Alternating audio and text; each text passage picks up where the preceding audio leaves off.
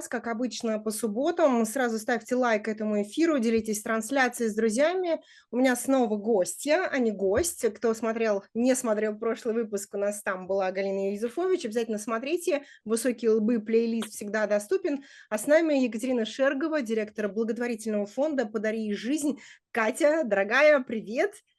Привет, дорогая. И с прошедшим днем рождения, я только что поняла. О, да, да, поздравляем. Катя, ставьте лайки э, и поздравляйте вы тоже.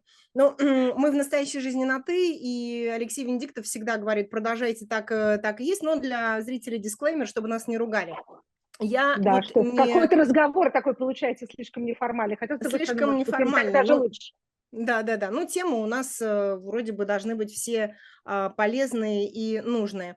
Я не случайно начала с того, что гости, может быть, э, кого-то это смутит, но в прошлом году я посмотрела, и у меня все мои э, гости были мужчины, а, а хотелось бы, конечно, слышать голоса женские в высоких лбах. Ну, не потому что я живу на Западе, а на Западе это такая повесточка, как сейчас модно говорить, там Барби победила, понимаешь, женщина-режиссерка. Но в России, несмотря на то, что происходит, женщины все равно реально делают много, их голоса нужно слышать. Вот ты возглавляешь фонд, э, благотворительный фонд «Подари жизнь», и в него ты пришла из журналистики э, через пиар, если я неправильно, э, если я не ошибаюсь, да, и вот чтобы построить благотворительность для детей, больных раком, э, из прошлой жизни тебе что-то пригодилось, пригождалось, пригождается? Да, да, безусловно, с, самого начала. Э, собственно говоря, мы все, кто собрался тогда, э, первый, первый раз, когда еще, еще даже фонда не было, это там 18 лет назад было, мы все пришли, каждый со своими навыками, знаниями, кто чего может. Я же тогда журналистикой занималась, соответственно, я пришла и, собственно говоря, это был, наверное, мой первый шаг в сторону пиара, потому что я говорила, я знаю, что как нужно рассказывать, чтобы это было интересно а, зрителям, и чтобы эту тему взяли журналисты. Вот, собственно говоря, с этого все и началось. А, и, конечно же, этот мой опыт, а, когда я ушла в пиар, и параллельно, я же, как я сказала, я с фондом с момента основания. Вот, поэтому все свои какие-то профессиональные навыки я как волонтер э, использовала э, внутри фонда, но вот в какой-то момент я э, закончила со всеми своими работами и э, перешла в фонд окончательно. Это было в 2014 году. А, ты Даже говоришь, чуть раньше ты, ты говоришь, ты знаешь, как рассказать, чтобы взяли журналиста. Но, по-моему, тема детского, детской болезни, детской онкологии такая, ну, благородная, наверное. Я не знаю, как это сказать, что не взять ее невозможно или нет, или я ошибаюсь. Слушай, ну ты же тоже работала на телевидении начала 2000-х, и ты прекрасно помнишь, что э, э, тема заходит или не заходит, ты это э, прекрасно понимаешь. И нет, никто особо не хотел говорить, тем более про благотворительность. Окей, дети болеют, это страшно, но можно вот без благотворительности, потому что в России а, был вот этот вот э, довольно неудачный период а, для российской благотворительности, это конец 90-х, начало 2000-х, когда просто на этом ну, отмывались деньги. И поэтому любой человек, который говорил, я хочу вам рассказать про благотворительность, а, если это был кто-то сильно алчный, у него сразу загорались глаза, и он с удовольствием бы взял немного денег.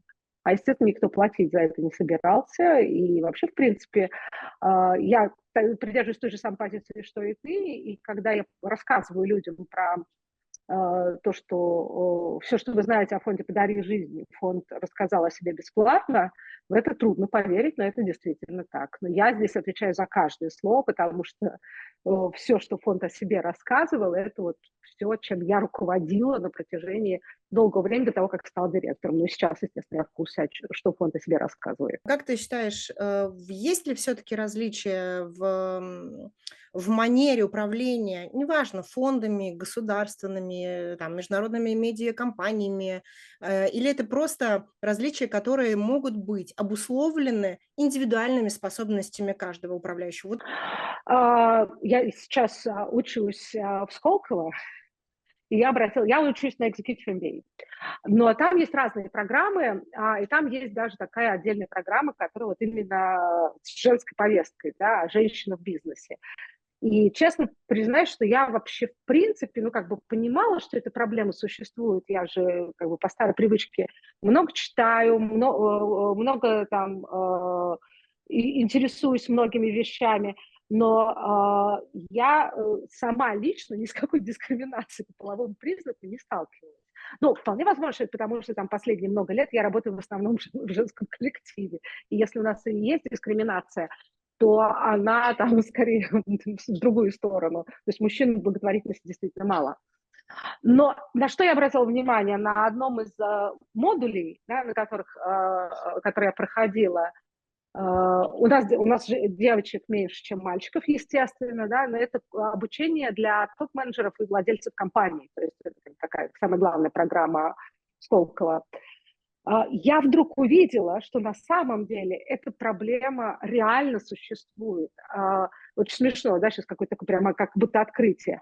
То есть то, что предлагает и говорит женщина, мужчиной, какой бы он ни говорил, что у него прогрессивные взгляды, или, как сказал один мой одногруппник, у меня даже сестра феминистка. Вот, да, я, я, чтобы я знаю, что, что тебе это напоминает сейчас. Вот. Мне помогает, а, у меня даже есть друзья-евреи.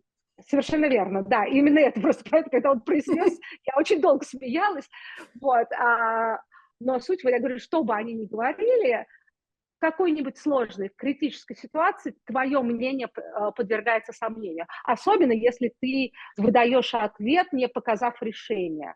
Я помню, что я ужасно обиделась, а потом я думаю, что я обижаюсь? Есть же проблема, просто если я с ней не сталкивалась, это не значит, что ее не существует. А что, да, если вернуться прямо к сути твоего вопроса, а, то, да, благотворительности женщин, естественно, больше, но это понятно, благотворительность такая сильно недоплаченная с точки зрения зарплат а, сфера в России, в первую очередь, естественно. А, и здесь э, могут позволить себе работать те, у кого там, в общем, есть нормальный тыл. Вот. В массе своей это, конечно, женщины, э, где есть еще э, муж, который тоже приносит какую-то серьезную часть доходов в семью. Но это, на самом деле, такая история э, начального становления благотворительности, в том числе фонда «Подари жизнь». У нас были символические времена, были времена, когда были символические зарплаты.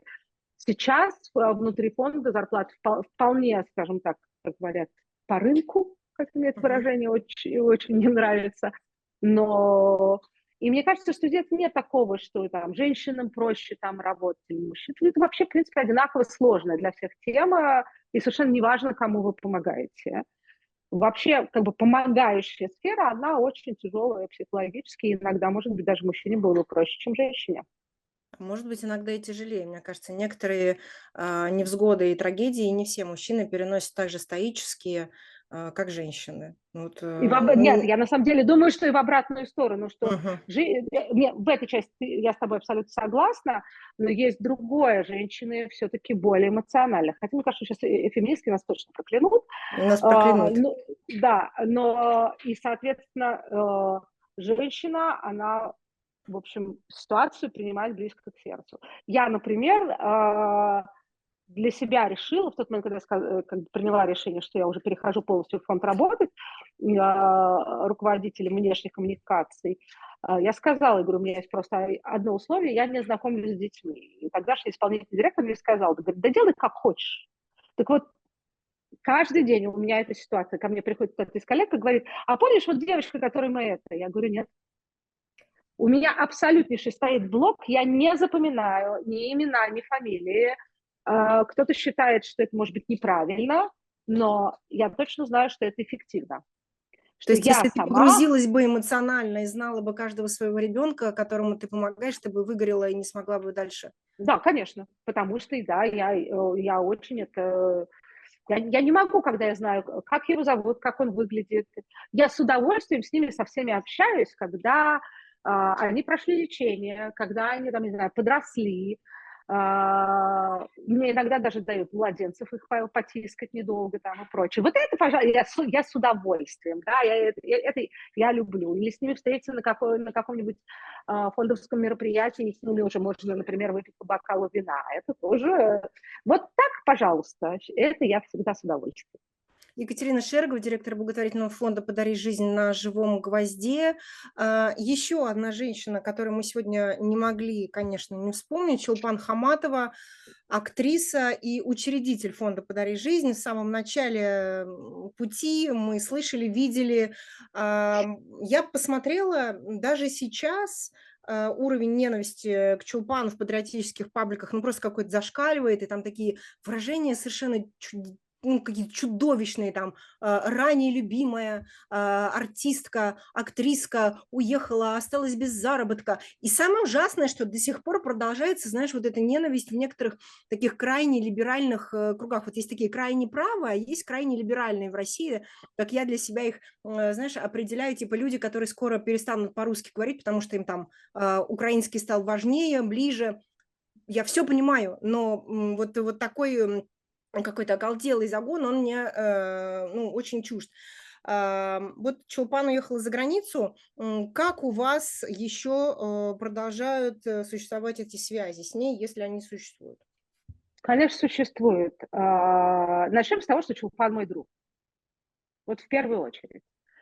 А, и я горжусь этой дружбой. И эта дружба мне очень много дала и много дает. А, и я надеюсь, что никто и ничто не может повлиять а, на это. Это вот как бы давайте первое, что я хотела бы подчеркнуть.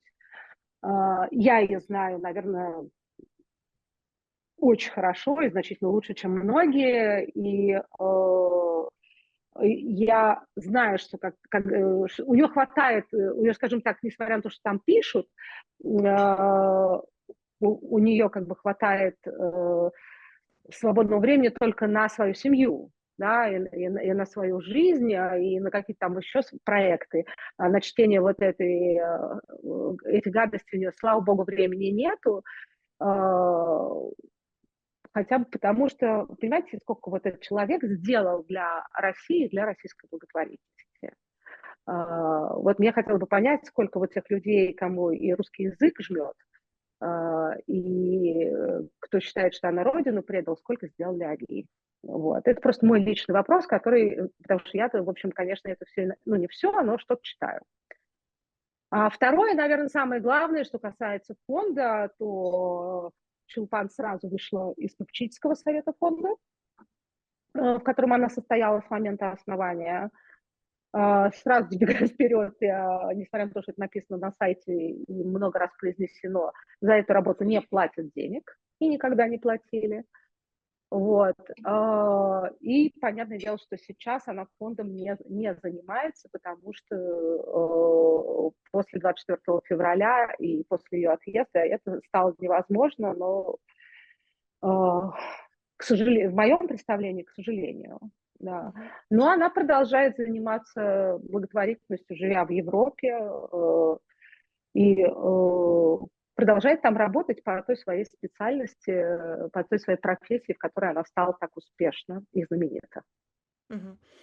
После того, как она вышла из попечительского совета, но она все равно остается и всегда останется учредителем фонда «Подари жизни», с ним все равно будет, ну, по крайней мере, на том этапе ассоциируется. Как сейчас э, у фонда дела э, вот после того, как э, местонахождение учредителя поменялось? А, ну, скажем так, для кого-то из наших благотворителей это действительно стало проблемой.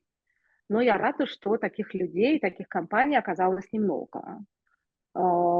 А, потому что для большинства людей, которые э, связали свою жизнь с фондом «Подари жизни», они связали э, потому, что они хотели помогать детям. И, собственно говоря, они видят, что фонд работает. И это был действительно один, наверное, из ключевых вопросов 2022 года, э, весны 22 начала лета 22 когда мы общались с нашими благотворителями, они говорили, у вас все в порядке, вы работаете? Говорю, да, конечно, говорит, ну прекрасно. Потому что совершенно не важно, что происходит в мире, ковид, война, это. дети не перестанут болеть. Они, к сожалению, знаете, я была бы рада, если бы они перестали болеть. Но здесь нельзя нажать на паузу, как в кино, когда ты смотришь его дома. Ты знаешь, у меня, э, я тебе вот, э, когда готовилась к программе, у меня все равно есть такие главные вопросы, которые я тебе их задам, может быть, это тоже моя такая деформация из-за того, что я больше 20 лет э, живу на Западе, мои дети тут э, рождались, рождаются и растут. Мой самый главный вопрос, конечно, почему э, в России нужны еще благотворительные фонды для лечения детской онкологии? Вот это самый главный мой вопрос.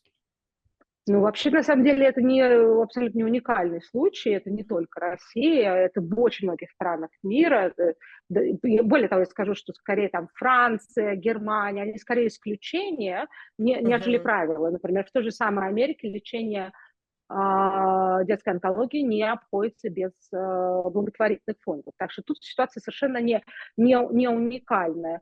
Но если в основном на Западе благотворительные фонды больше а, вкладываются в науку, а, в то, что называется, сейчас я забыла, как это называется, ну, грубо говоря, в заботу, да, uh то в России, конечно, в первую очередь и самые крупные средства тратятся именно на лечение и тут как бы масса, масса нюансов. Да? да, конечно, наша э, медицина недофинансирована везде, абсолютно, во всех областях. Вот она недофинансирована.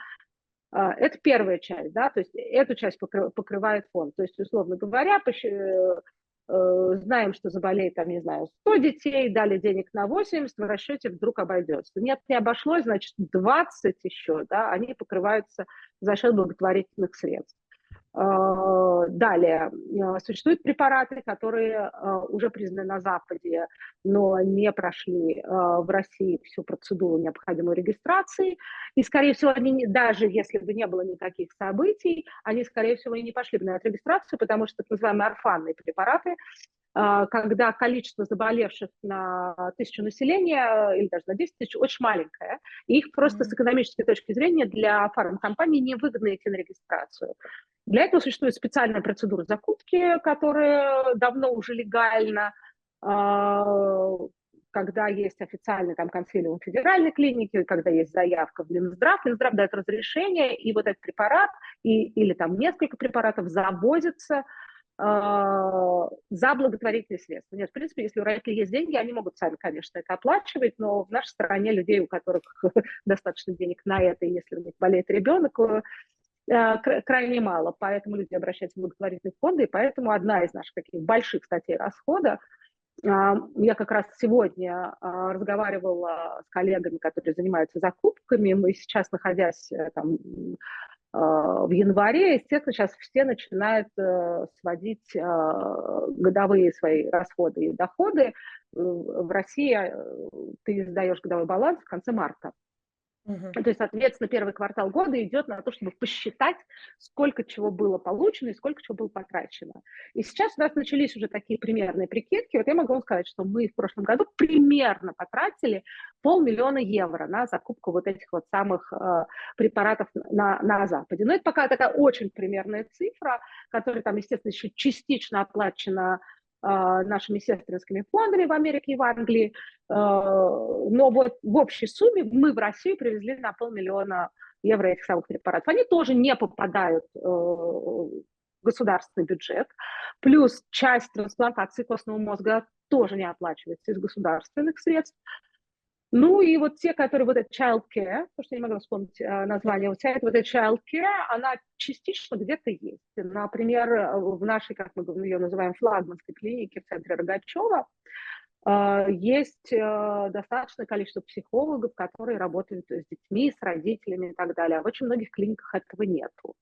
Вот. И более того, с а, детьми, родителями, с семьями мало кто работает после того, как э, лечение заканчивается. Это тоже существует на благотворительные деньги.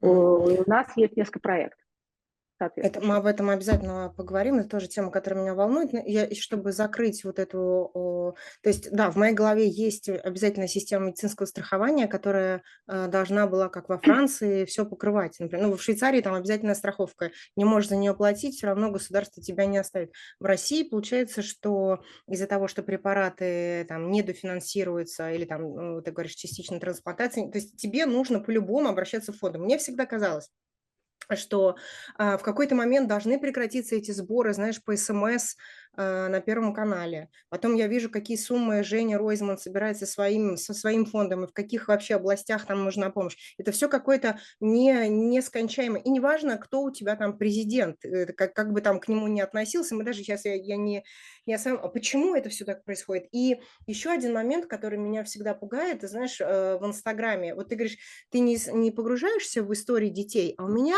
это прям какая-то болезнь, я не могу найти психолога, который бы мне сказал, как не погружаться. Что если я увидела... А я буду твоим психологом, я, я бы, тебе сейчас объясню. Это просто, это, Давай есть, если я, я увидела тебя. ребенка, а, то я уже все, ты понимаешь, я бросаю вот вообще всю свою, ну не то, что бросаю, но я погружаюсь, пока я что-то не сделаю в этом направлении.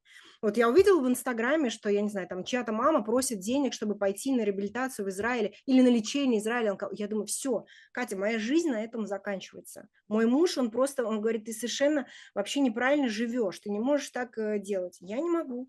Я это вижу в Инстаграме и... Э, я тебе все объясню. На самом деле, особенно когда вот это переведите деньги на карточку и прочее, а, вот есть фонд, благотворительный. Фонд «Подари жизнь». Все-таки я много про другие фонды знаю, но лучше, если я буду говорить про фонд «Подари жизнь». У нас есть, наверное, лучшая в стране э, экспертиза. Э, мы работаем с лучшими врачами в России. И более того, у нас, несмотря ни на что, есть доступ к общению с врачами на Западе да, потому что э, медицинское сообщество, тем не менее, разговаривает, ну и плюс э, мы, мы не государственный фонд, да, фонд, не получивший в жизни ни, ни рубля э, бюджетных средств, э, пытаемся именно с этой позиции, чтобы нас слышали, э, нас слушали и слышали. Так вот, э, все очень просто. Э, фонд никогда не собирает наличную карточку. Соответственно, если человек собирает на свою карточку или на карточку мужа, сестры, э, сестры мужа, мамы, папы, бабушки, это значит, что это люди проявили собственную инициативу. Если ты зайдешь в аккаунт, где собирается, ты, скорее всего, увидишь кучу документов. Так вот я не могу сказать, что для того, чтобы внимательно их изучить, их надо загрузить в нормальной программе с хорошим э, монитором. Я часто, к сожалению, в своей жизни сталкивалась с тем, что это поддельные документы. Вот. А, более того, если ты перевела деньги в фонд «Подари жизнь», ты через какое-то время говоришь, здравствуйте, я вот вам переводил деньги на такого-то ребенка или на такой-то проект. Я хотела бы узнать, как вы ими распорядились. Ты имеешь на это право абсолютно по закону, а, а для нас это является вообще чуть ли не главным принципом нашей работы. Ты получаешь от нас письмо с описанием, да, почему этому ребенку было куплено то или это, плюс э, копии финансовых документов. Да, о том, что мы не просто написали тебе, что мы купили таблетки и поставили в больницу, а ты получаешь при необходимости то, что называется первичные финансовые документы.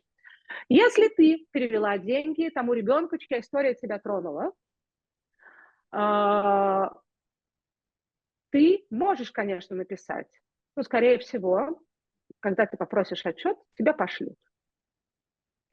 И имеют на это право. Потому что ты просто перевела человеку деньги, они не обязаны перед тобой отчитываться. А может быть, тебя просто блокируют.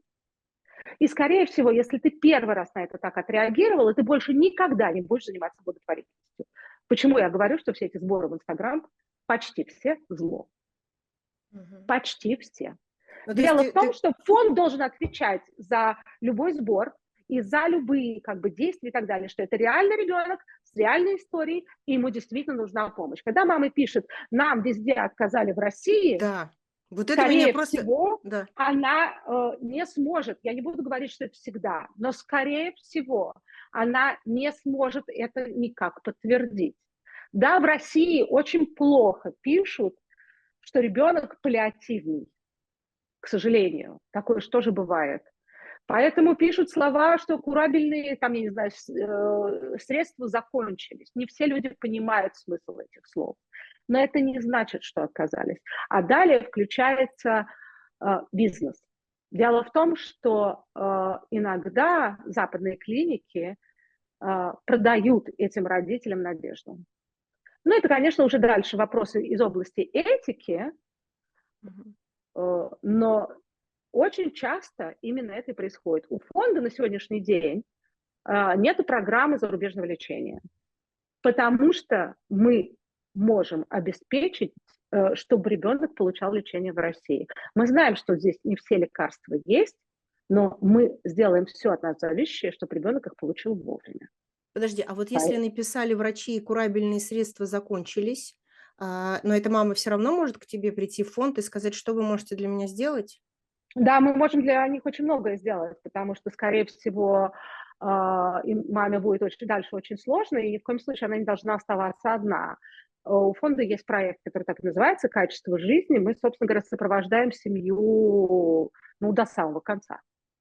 Вот. Ну, и, и мы делаем все для того, чтобы у мамы были все средства под рукой, чтобы э, у ребенка была удобная кровать, э, э, чтобы не было проблем с обезболиванием и тому подобное. Мы работаем с регионами в этой части, потому что наши основные клиники, они федеральные, соответственно, клиники, которые приезжают дети со всей страны, а в Москве есть э, дом с маяком, например.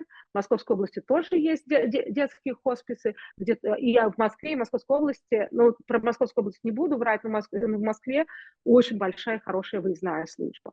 Вы связаны вот. с этим с домом с моим Конечно, мы, мы все, угу. мы все друг, вообще все благотворительные фонды друг с другом очень плотно связаны. И одна из задач, особенно вот мы, например, сейчас, э, мы все время пытаемся что-то перестроить в своей работе, чтобы сделать более эффективным, ну, плюс э, конечно, моим коллегам довольно-таки тяжело от того, что я пошла учиться, потому что я после каждого обучения прихожу с какими-то новыми идеями и говорю, сейчас мы все переделаем. Они прям уже, по-моему, с ужасом смотрят на календарь, когда я в следующий раз пойду, и что их дальше ждет. Вот. А, и вот как раз очередное обсуждение было, это мы хотим, чтобы помощь была эффективной, да, и ребенок выписан из больницы, мы его сопровождаем какое-то количество времени, а дальше нам очень важно, чтобы, если в этом есть необходимость, чтобы его подхватывал региональный фонд на месте, чтобы мы, мы были тоже в контакте и так далее. То есть все может пойти сам, ну, mm-hmm. может по хорошему сценарию, может пойти по плохому, и это не важно. Главное, что родители должны быть уверены, что либо мы, либо наш, э, наши партнерские фонды в регионах, что они не бросят и, и, и помогут. Екатерина Шергова, фонд «Подари жизнь». Мы идем в следующий следующий блок нашей программы. Э, мы, ее, мы, его с тобой затрагивали после 24 февраля 2022 года. Э, мир перевернулся, вся жизнь перевернулась. Фонд и вообще другие благотворительные организации, как они сейчас работают после начала войны, э, после введения этих санкций, вообще как содержать фонд благотворительный в России в сегодняшних реалиях? Конечно, первые несколько месяцев это было такое состояние ужаса, потому что все, что было придумано за годы, вот все технологии именно, а один тоже из наших, у нас принципов очень много, мы такие прям безумно принципиальные, но вот один из наших принципов – это то, что помогать должно быть легко, удобно, а, и э, любой инструмент, который там появлялся, сразу мы его начинали тестировать, пытаться прикрутить к своим, поэтому у нас все это было, и поэтому мы дальше видели, как вот это вот одно отвалилось, другое отвалилось, третье – по карточке, Apple Pay, это, это, и в ужасе просто на, на, все, это, на все это смотрели, потом, когда как, вот этот вот первый ужас прошел, мы сосредоточились и стали э, много чего менять, подключать новое. Э, надо сказать, что то, что мы быстро э, справились, это прямо очень хорошо. Например, э, систем быстрых платежей, которая появилась в России, которая очень плохо развивалась, но после 24 февраля э, и после того, как очень многие инструменты отвалились, она, я как раз помню, что я когда делала отчет как раз за 22 год, там был прирост типа на 800%. Ну, то есть до этого особо ей никто не пользовался, а сейчас активно ее стали практически все развивать, очень многие банки подключили, опять же, эту систему стали активно рекламировать, и поэтому какая часть Конечно, кто-то не вернулся из наших благотворителей. А, не только потому, что они уехали, да, ну, были какие-то политические мотивы, второе, люди просто деньги потеряли. Уехавшие, да, было очень много людей, которые уже давно не живут в России. Вот, например, там мои, мои друзья, кто продолжал поддерживать фонд, э, имея работающие российские карты, они, естественно, эту возможность потеряли, что для них было честно скажу, а, большой проблем, большим разочарованием. Но дело в том, что у фонда существуют а, партнерские, или как мы их называем, сестринские фонды, это американский и английский, вот, и, соответственно, человек может спокойно, если он хотел бы продолжать нам помогать, но у него не осталось э, никаких финансовых связей с Россией, назовем это так, то он может это делать э, с помощью вот наших э, сестринских фондов. То есть мы продолжаем, да, мы как бы пытаемся все время что-то подключить, что-то новое. То есть, а, у нас заработала кнопочка Я Pay, ура, наконец, значит, теперь она заработала. Сберпэй заработал. Плюс э, мы ну, как-то пытаемся восстановить, пока не получилось в полном объеме работу нашего мобильного приложения, но надеюсь, там еще где-то год, и э, просто оно нам приносило э, где-то до, э, даже там, в доковидные времена, там порядка 5 миллионов рублей в месяц, и оно очень хорошо росло, прямо фантастически. Потом оно рухнуло, естественно, после э, марта 22 когда все отключили. Вот, и сейчас оно постепенно так растет, растет, и там я вижу уже там 3 миллиона в месяц, там уже к 4 подходит. То есть вот оно начинает медленно э, подниматься. Возвращаться на этот уровень. Но я боюсь, что оно не вернется все равно на тот самый уровень. Ты помнишь э, мой разговор с бывшим президентом Эстонии? Ты мне сказал, задай-ка ты ему вопрос про как, э, как вообще должны э, обстоять дела с гуманитаркой. И он мне как раз сказал, что, по идее, санкции никогда не, не распространялись и не распространяются на гуманитарные сферы, и типа у западных политиков никогда не было, не было такой задачи останавливать а, поставки лекарств в Россию для детей, а, это не главная цель. Вот на, на, на деле а, это так и есть, то есть ничего как не останавливается, не остановится, и гуманитарная а, вот эта сфера под санкциями никогда не страдала, не пострадал, mm вернее, за вот эти два года. Он все-таки президент Эстонии, он политик, да, бывший, политик. Бывший. Тем не менее, он все равно остался политиком uh-huh, и ведет он себя как политик, и, конечно, его слова э, не совсем правда. Так. Вот сейчас я так аккуратно назову, собственно говоря, как и, э, и слова любого э, европейского чиновника в данном случае. Э, это, это неправда. Конечно же, пострадали, и пострадали не только больные дети, и больные, больные взрослые, э, потому что, да, де юра попадать но де-факто вышло совершенно по-другому. Uh-huh. А, например, наш фонд а, закупает оборудование на Западе, медицинское, и нам его, а, если продают, то в неполной комплектации. На вопрос, почему, нам объясняют, что внутри находится там тот или иной датчик, который является товаром двойного, двойного назначения. назначения. Простите, пожалуйста, но я сейчас пытаюсь э, как бы сделать, э, э, я пытаюсь подобрать какую-то какую метафору, чтобы при этом не... Ну, мы, мы все знаем, что такое коктейль Молотова. Знаем ведь, что это такое? Мы видели в истории, да. Так вот, я вам хочу сказать на это, значит, что мы перестанем людям бутылки продавать? Ну, я надеюсь, что я как понятно объяснила. В принципе, много из чего можно сделать то, что убьет другого. На этом основании угрозу представляет все. Поэтому э, мне кажется, что вот тут вот есть определенная а, лицемерие. То есть мы, с одной стороны, хотим заработать денег, поэтому мы готовы вам продать, но вот тут мы вам это не, э, туда не поставим, мы, конечно, вычтем стоимость вот этой вот штучечки. Мы же не звери, чтобы а, с благотворительного фонда для, еще для детской больницы, но, с другой стороны, мы вот э, вроде как чисты и э, ни одного закона не нарушили. Все вроде как бы де юры правы, но по сути приезжает а, прибор, который, ну, ну, почти непригоден. Без этого чипа он не будет работать просто. Нет, ну это не чип, да, это там определенный датчик, да, но uh-huh. он, нет, он, он будет без него работать, но половина того, что он должен и какую он пользу может принести ребенку, а это э, сейчас я прям вот финально, а это прибор, покупаю, который покупают в реанимацию, не просто так, это в реанимацию покупается, да, то Поэтому э, нет, э, бывший президент Эстонии был, конечно же, неправ. Да, я добавлю еще от себя, что очень многие э, фармацевтические компании приняли решение. Здесь, конечно, он и его как, там, коллеги в Еврокомиссии могут сказать, что ну, мы же их не заставляли, это они сами. Ну, потому что они бизнесы, они боятся, что акционеры будут недовольны и прочее.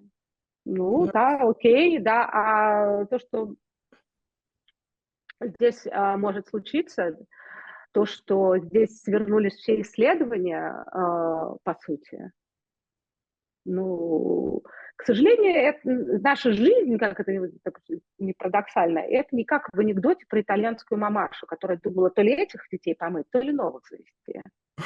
Здесь вот, к сожалению, не, не, не у всех получится дожить до какого-то прекрасного э, светлого будущего, когда, я не знаю, все это закончится, весь этот ужас и кошмар, и вернется назад, или когда э, будет изобретено лекарство от всех видов рака и так далее. Не всем нам доведется.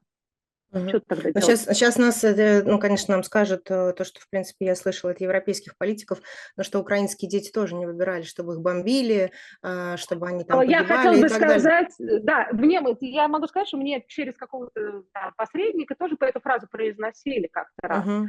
А, я честно скажу, что я вообще не считаю, что ради спасения одних детей надо убивать других.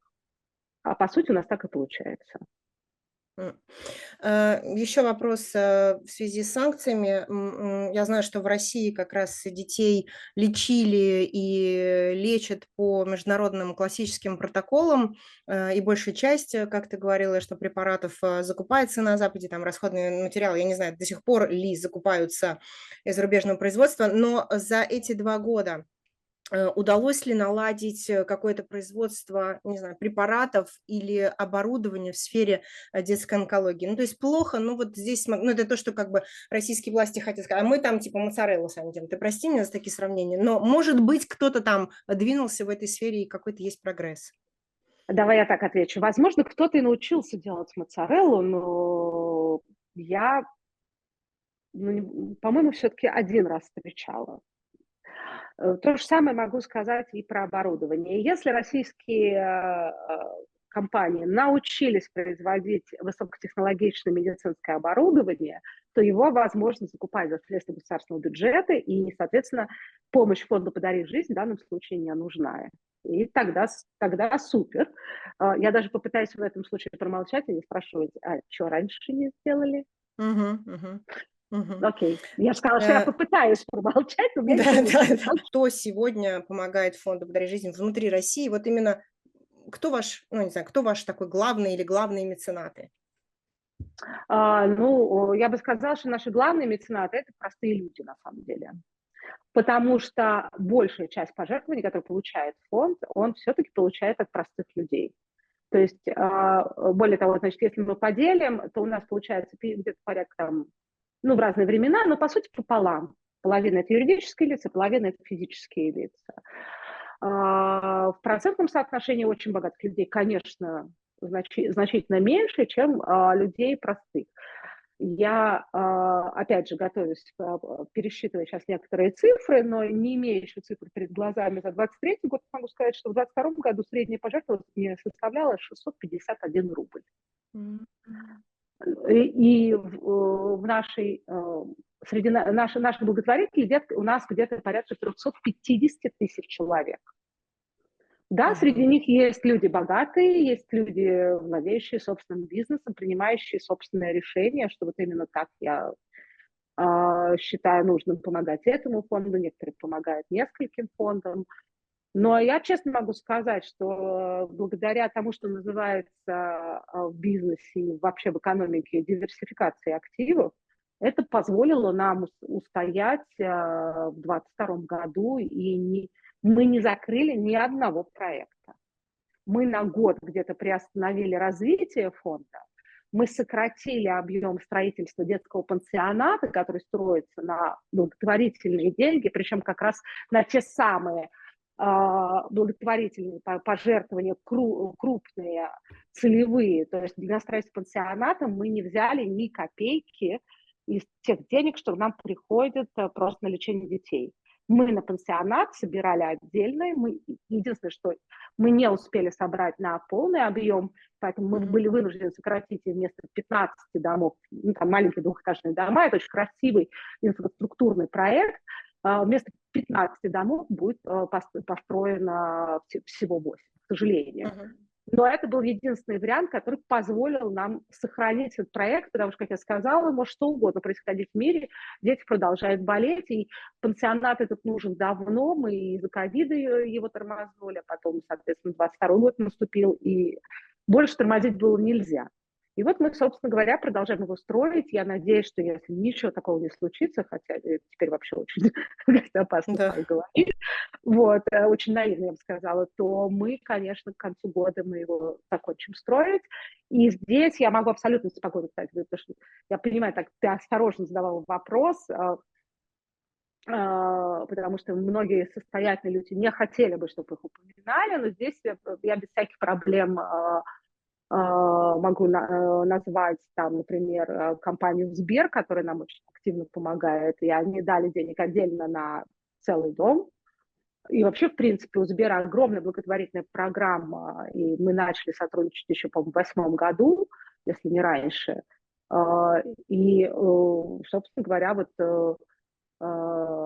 Сбер один из тех, кто профинансировал дом. Еще один дом, например, а, профинансирован э, Арменом Саркисяном, да, компания Столато, тоже наш очень давний благотворитель, и я ему очень при, признательна, то, что он, опять же, продолжает э, на, нас поддерживать. Есть те люди, которые как раз не захотели, чтобы мы, мы их называли по имени, а, и мы теперь мы мучаемся, не знаем, как это делать, потому что мы думали, что те люди, которые дали деньги, смогут придумать название этому дому. Мы же не можем назвать дом аноним номер один, аноним номер два. Сейчас понравится многим. Вот, но я, мы с ними будем обсуждать. Проблема, э, как бы, как кого назвать э, из этих вот домов перед нами стоит. С одним домом все вообще понятно, э, тут нет никаких вопросов. А, это дом, который построен а, на деньги, которые были собраны от аукциона, а, который случился благодаря семье Галины Борисовны Волчек, точнее ее сыну Денису. А, он передал украшения Галины Борисовны, а, и они были проданы на аукционе а, в 2021 году, по-моему, если я не ошибаюсь. И вот дом, один из домов будет назван именем Галины Борисовны. Это вот уже точно известно.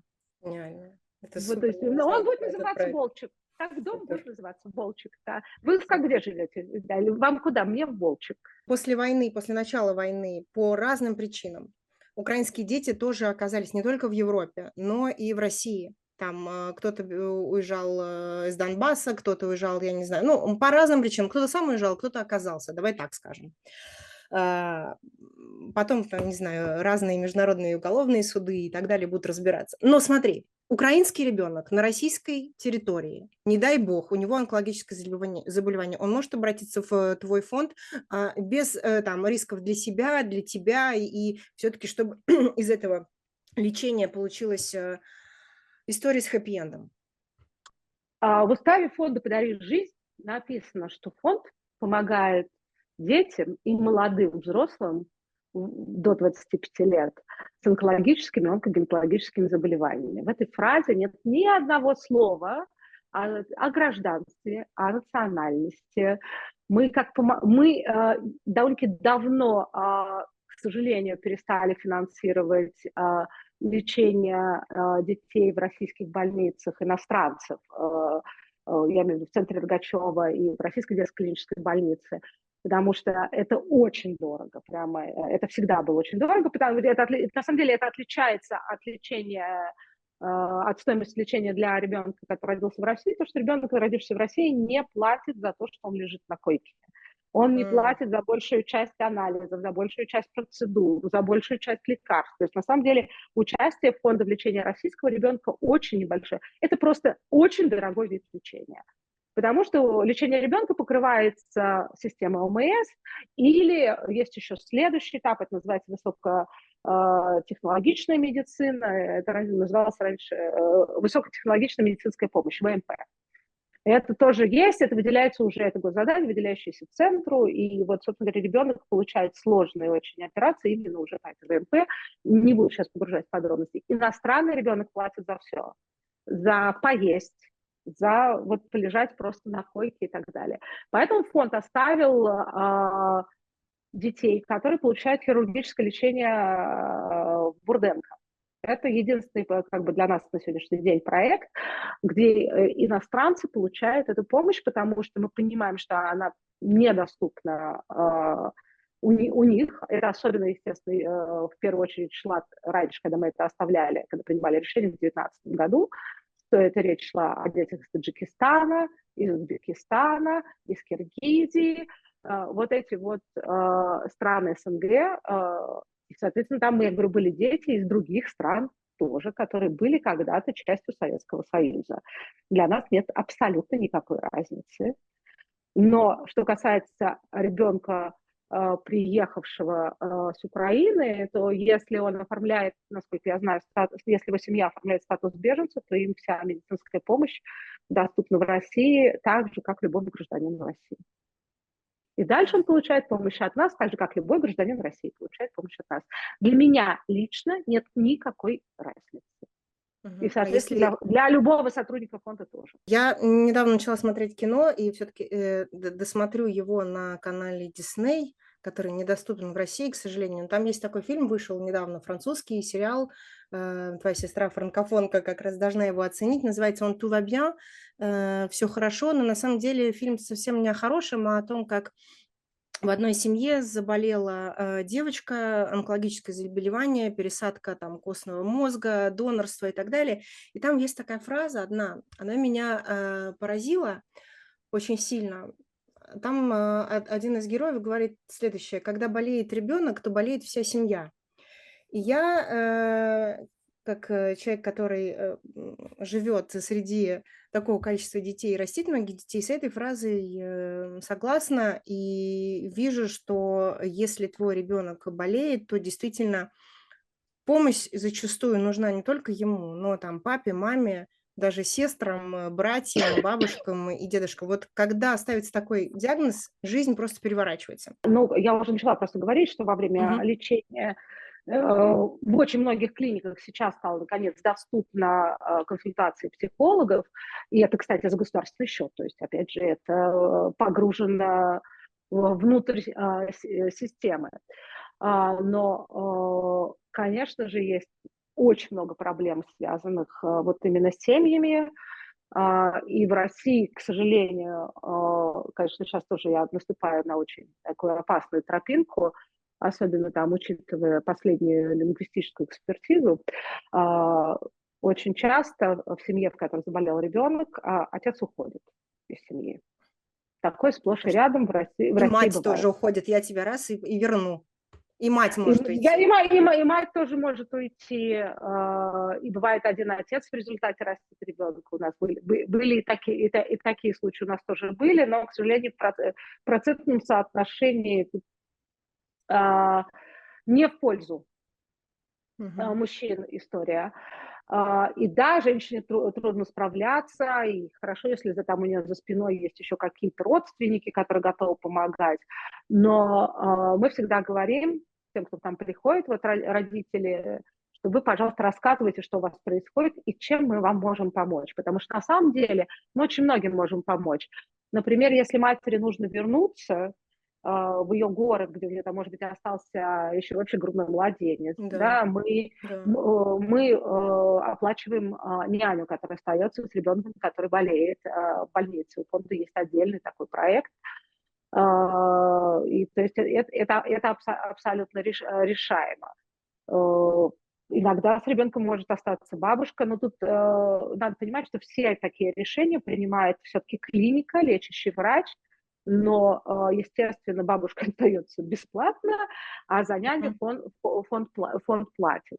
Это первая часть, это если мы рассматриваем этап лечения. В принципе, в больнице родители и дети всем обеспечены, фонд закупает все, включая памперсы, понимаете? То есть, в общем, тут ну, с этим проблем быть, быть не должно, но если мама там совсем из серии э, Э, голая и нечего надеть, мы тоже это можем э, задачу решить. Очень часто, кстати, э, поскольку лечение долго, ребенок приезжает, допустим, летом, выписывают и в конце осени, ну, у них ничего нет. И вот фонд им помогает, чтобы Они не выходили в летних сандалиях после долгого лечения на улицу. Uh-huh. Мы, мы им закупаем, закупаем одежду. То есть у нас социальный проект и есть социальная помощь. Ну и самое сложное начинается, когда, в общем... А, еще то, о чем ты говорила. Ребенок в больнице учится. Да. Может продолжать лечение. Uh-huh. Во-первых, внутри почти всех федеральных клиник а, теперь существует а, такой проект, который называется «Учим, знаем». Это больничная школа. А, совершенно потрясающий проект. Плюс ко всему наш фонд тоже помогает, а, а, если там нужны какие-то онлайн-репетиторы, онлайн-школы, которых сейчас стало довольно-таки много, мы с этим помогаем. У нас огромная группа волонтеров, которые этим занимаются, и это профессиональные педагоги. Ну и следующий этап это когда ребенок выписался, он приехал домой, начинается очень сложный этап адаптации, причем и для него, и для всей семьи. Вот эта фраза, когда болеет ребенок, болеет вся семья, она, собственно говоря, не из этого сериала, она, в общем, сказана была много лет назад. И это один из принципов, а, один из, как сказать, то, от чего отталкиваются в работе социальной реабилитации. Не медицинская, а именно социальная реабилитация. И вот это в России никоим образом пока а, не оплачивается, не поддерживается. И это полностью наш благотворительный проект. И один, а, одно из направлений – это как раз восстановление климата внутри семьи. У нас есть такое понятие семейные выходные. Это возможность там, в семье собрать себя по новой, да, э, когда уже нету, что кто-то болеет. Наиболее пострадавшие, кстати, э, после лечения – это сиблинги. Угу, да, именно, что... да, да, конечно. И сиблинги тоже активно участвуют вот в этих программах, э, именно которые позволяют скажем так, семье собраться, ребенку, который прошел лечение, а, почувствовать, что ему уже много чего можно, да, у него остались ограничения, но, опять же, если ребенок долго лечится, он уже привыкает. Тут нельзя, тут я не встану, тут я полежу. А мама привыкает к тому, что она бегает вокруг него, обкладывает его подушками, чтобы, не дай бог, ничего не случилось. Так вот, а, эта программа настроена на то, что мама спокойна, вашему ребенку много чего можно, начинаем думать про себя. И вот эта вот история, что маме надо не забывать и думать про себя, она есть и внутри больницы тоже. Мы устраиваем для мам дни красоты, когда приходят мастера э, из э, разных там салонов, и мамам делают прически, укладки, маникюр, потому что она мама больного ребенка, но она все-таки женщина. И э, огромное количество стилистов, которые этот проект поддерживают. Супер. И, конечно, Главный у нас э, этот э, день – это даже не 8 марта, а выпускной мы делаем э, для детей, которые закончили школу, там либо 9, либо 11 классов, и вот как раз проект «Учим знает», им вручает в торжественной обстановке аттестаты, а мы устраиваем для детей праздник, и в этот день, соответственно, приходят утром, опять же, все эти мастера красоты, и мама, мы самим девочкам, выпускницам, Э, наводят красоту, фонд покупает, либо нам передают вот эти вот самые прекрасные платья, э, и это, опять же, настоя... mm-hmm. остается настоящим выпускным баллом, потому mm-hmm. что это то, что повторить уже невозможно, а пропустить обидно. Супер. И вот эта история про сиблингов, про сестер и братьев, там она же двойная. Э, с одной стороны, как э, пережить, э, не знаю, даже когда тебе там два с половиной, три с половиной года, и ты видишь, как твой там твой брат болеет, а, ты за него переживаешь, а с другой стороны, ты видишь, что внимание всей твоей семьи сейчас на брата, а не на тебя, и ты такая маленькая страдаешь, и вот э, даже, ну, опять же, я знаю только эту западную как бы историю, и что с ними работают там и педопсихиатры, и педопсихологи, или там и со старшими тоже, когда, например, э, я вот знаю, что, ну, я, я просто по себе знаю, у меня такой разброс там от 17 до, до 3 лет, там, в каком-то возрасте тинейджеры, они не так все осознают, а вот совсем маленькие очень чувствительные и совсем большие чувствительные, но по-разному, а, и переживают. Э, и ну, точно так же знаю, что прям очень крутые программы прямо в госпитале, прямо в больнице приходят и рассказывают, собирают детей и говорят, вот такой диагноз, а, лечение будет таким-то, а дальше как бы в индивидуальном порядке с каждым а, братом или сестрой работает психолог. У нас, э, понятно, естественно, это никогда не государственная программа, как я уже сказала. Uh-huh. Плюс ко всему, клиники, с которыми мы работаем, они федеральные, то есть, как я говорила, дети uh-huh. приезжают со всей страны, и те самые сиблинги остаются снаружи. Дома. Uh-huh. Дома. Они не приезжают. Более того, российские законы запрещают детям до 18 лет просто ходить в больницы. А, но при этом бывает такое, что при пересадке костного мозга э, твоим донором может стать кто-то из членов семьи. Угу. Вот, и тогда брат или сестра могут приехать, если они, они подошли, и дети, соответственно, проводят время вместе. Тоже отдельно сложная история. Опять же, не знаю, как в Европе, а, но думаю, что и в России, и в Европе примерно одинаково. Человеку нельзя помочь э, особенно что касается э, психологической помощи, если он о ней не попросил и не признал наличие так проблемы. И есть. Да, так и есть. Вот, абсолютно. Поэтому опросить, обращаться к психологам, это вот э, поколение а, возрастом там моей дочери, да, там и твоего старшего сына, они вот, они знают, что если что, мне надо да, говорить психологу. Абсолютно, а, те, а, а, а взрослые, они, они не научились просить о помощи. Вообще, в принципе, я стала... Вот еще к психологу сходи, еще к психологу там, да-да, там другое. Да-да-да, там такое, Какая депрессия? Пойди полы помой, все да, пройдет сразу. Да, вот, да, да, ну, к сожалению. А, я, честно признаюсь, я сама очень долго относилась а, вот к этой самой помощи довольно-таки скептически, но просто, может быть, в силу э, э, как бы того, что собственный характер э, и поддержка там, в том числе внутри семьи, позволяла мне в сложных ситуациях выплывать но иногда э, на, надо признаться себе, что ты не сильно самостоятельная женщина. Ну, вот я как раз на те, когда ты это говоришь, я прям тебе не верю. Я тебе не верю, э, что ты не ну, сильная, слушай, не самостоятельная. Я, нет, я, нет, я же сказала, иногда. Я, нет, я сильная, самостоятельная, независимая женщина, но есть ситуации, которые требуют э, того, чтобы э, обратиться к кому-то. Ну, слушай, когда у нас там, я не знаю, когда болит горло, да, э, э, ты же идешь к врачу. Это же никак не подрывает твою, твою силу и никак не принижает твой статус как сильной самостоятельной независимой женщины. Но это тоже болит. Это, э, ну, то есть я честно могу сказать, что для меня вот все, что происходит последние два года, они, это очень тяжелые два года в моей, в моей жизни. Я не знаю людей, которые сказали, а, ерунда, и не такое переживали. Для всех mm-hmm. тяжело. Но, опять же, я понимаю, что я буду менее функциональна, если я э, не справлюсь с, с этой болью.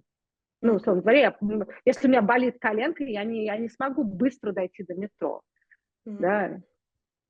Значит, надо нас... починить коленку. Да. У нас с тобой мало времени остается. Ну, вот э, еще не могу тебя не спросить, все-таки как сделать так, э, чтобы люди жертвовали, чтобы после нашей программы а, фонд «Подари жизнь» э, пришли люди и стали помогать, которые не помогали, или там стали помогать чуть больше, если они вдруг помогали. Как сделать так, чтобы люди жертвовали? К сожалению, если у тебя нет своих вот этих там 15 минут славы, но это я, конечно, сейчас утрирую, если о, о фонде не, не будут знать, о деятельности фонда не будут знать, то, конечно, э, наши доходы, наши сборы, они очень сильно упадут. Э, дело в том, что э, у меня абсолютно в каком смысле уникальное предложение для любого человека. Я могу любому человеку предложить тот вид помощи, который ему наиболее комфортен. Ты говоришь, мне важно увидеть ребенка. Отлично, да. мы с тобой можем вступить э, в коммуникацию. Я тебе, э, ну, что не я, да, а фонд тебе будет рассказывать про конкретных детей, которым нужна помощь. А потом ты, допустим, скажешь, хорошо, я готова помогать этим детям, но я не хочу, чтобы ты, Катя, получала из этих денег зарплату. Я Даже скажу, так я могу сказать? Ты можешь Ничего так сказать, себе. да. Пожалуйста, когда вообще... ты даешь целевые на ребенка, по идее, если угу ты дала целевые на ребенка, я не имею права их использовать на, э, на содержание себя и сотрудников фонда. Так, то, так тоже можно, это твое, твое право. У меня очень много благотворителей, которые говорят, нет, сами, это мы не, мы не хотим. Но uh-huh. если там назначение платежа указано на уставные цели, то, в принципе, я имею право. Но мы как бы договорились, что с теми благотворителями, с которыми мы находимся в постоянной связи, да, с которыми мы там либо встречаемся, либо переписываемся, мы всегда этот вопрос уточняем. Угу. Потому что у человека могут быть совершенно другие ожидания. А я думала, что я тут нажал кнопку, и что это все пойдет вот этому ребенку, а почему вы мне присылаете, что вы тут э, забрали э, немножко серьезной зарплаты, я вам больше помогать не буду. Вот чтобы этого избежать, то есть вот из серии угу. Все очень просто, как в обычной жизни. Люди должны обо всем друг с другом договориться заранее. Если вы проговорили все нюансы, вы там, условно говоря, прошли по чек-листу, у вас все, у вас все получится. Или вы можете поступить, например, так, как я лично сама поступаю. Я выбрала себе некоторое количество фондов, подписалась на пожертвования на каждый месяц, и все. Более того, получив первое письмо там из серии «А, «Спасибо, что вы помогли такому-то человеку», я написала кнопку «Отписаться», потому что, да, я не хочу знать э, mm. имен и фамилии, даже это. Поэтому я не получаю от этих фондов никаких рассылок, но я... Э, ты, я просто тратила. подчеркну, что ты отписалась от рассылки, ты не отписалась от пожертвований, чтобы вдруг нет, нас, а вдруг нет, нас да, неправильно да, поймут. Да. Да. Нет, я, ну, нет, я не хочу читать. Uh-huh, я вот uh-huh. из тех людей, а, а вот, например, э, очень такая, у нас был благотворитель, есть, слава богу, который всегда э, там, говорил, вот, пожалуйста, давайте это и на оборудование, потому что вот не хочу, э, не хочу детей. А тут э, прислал деньги с вопросом, мы спросили, а на что? Говорит, на оборудование, но вы напишите, когда купите, скольким детям оно помогло. То есть человек начинает так, uh-huh. ну, слушай, правда, э, раньше вот собирать на оборудование было очень сложно, потому что, ну, действительно, это понимали люди только крупного бизнеса, что это такая системная история или просто состоятельные люди. А сейчас, когда ты говоришь, ну вы понимаете, что оплатив там, я не знаю, какой-нибудь э, э, фантастический набор, там, я не знаю, хирургических инструментов, очень хороший, да, который никогда ты не купишь ни по какому госконтракту, то можешь купить только благотворительные средства, то с его помощью э, там спасут, может быть, не одну жизнь. А сколько жизней может, а, или, например, один из самых таких прекрасных э, проектов, которого мы сначала очень боялись, а потом ну, просто надо было научиться самим, перестать бояться и научиться объяснять. Это диагностический наш проект. Это там современные средства, которые, понятно, не финансируются из бюджета, но вы просто представьте себе, что это возможность ребенку поставить точный диагноз. Не примерный, да, а точный диагноз, потому что это крайне важно. Или проверить на определенном этапе, насколько эффективна терапия нынешняя. Это тоже, к сожалению, пока невозможно. То есть очень много из того, что мы делаем, мы это делаем потому, что государство пока не научилось, пока не признало. Но конечно же, большой кусок остается от того, что оно просто недостаточно денег вложило в российскую медицину. На этом предлагаю закончить. Зову всех на сайт э, фонда «Подари жизнь». С нами была Екатерина Шергова, директор благотворительного фонда. Обязательно помогайте, думайте о том, куда вы хотите жертвовать и как вы хотите жертвовать. Катя, спасибо тебе огромное и надеюсь, что еще увидимся в эфире «Живого гвоздя». Тебе спасибо. Счастливо.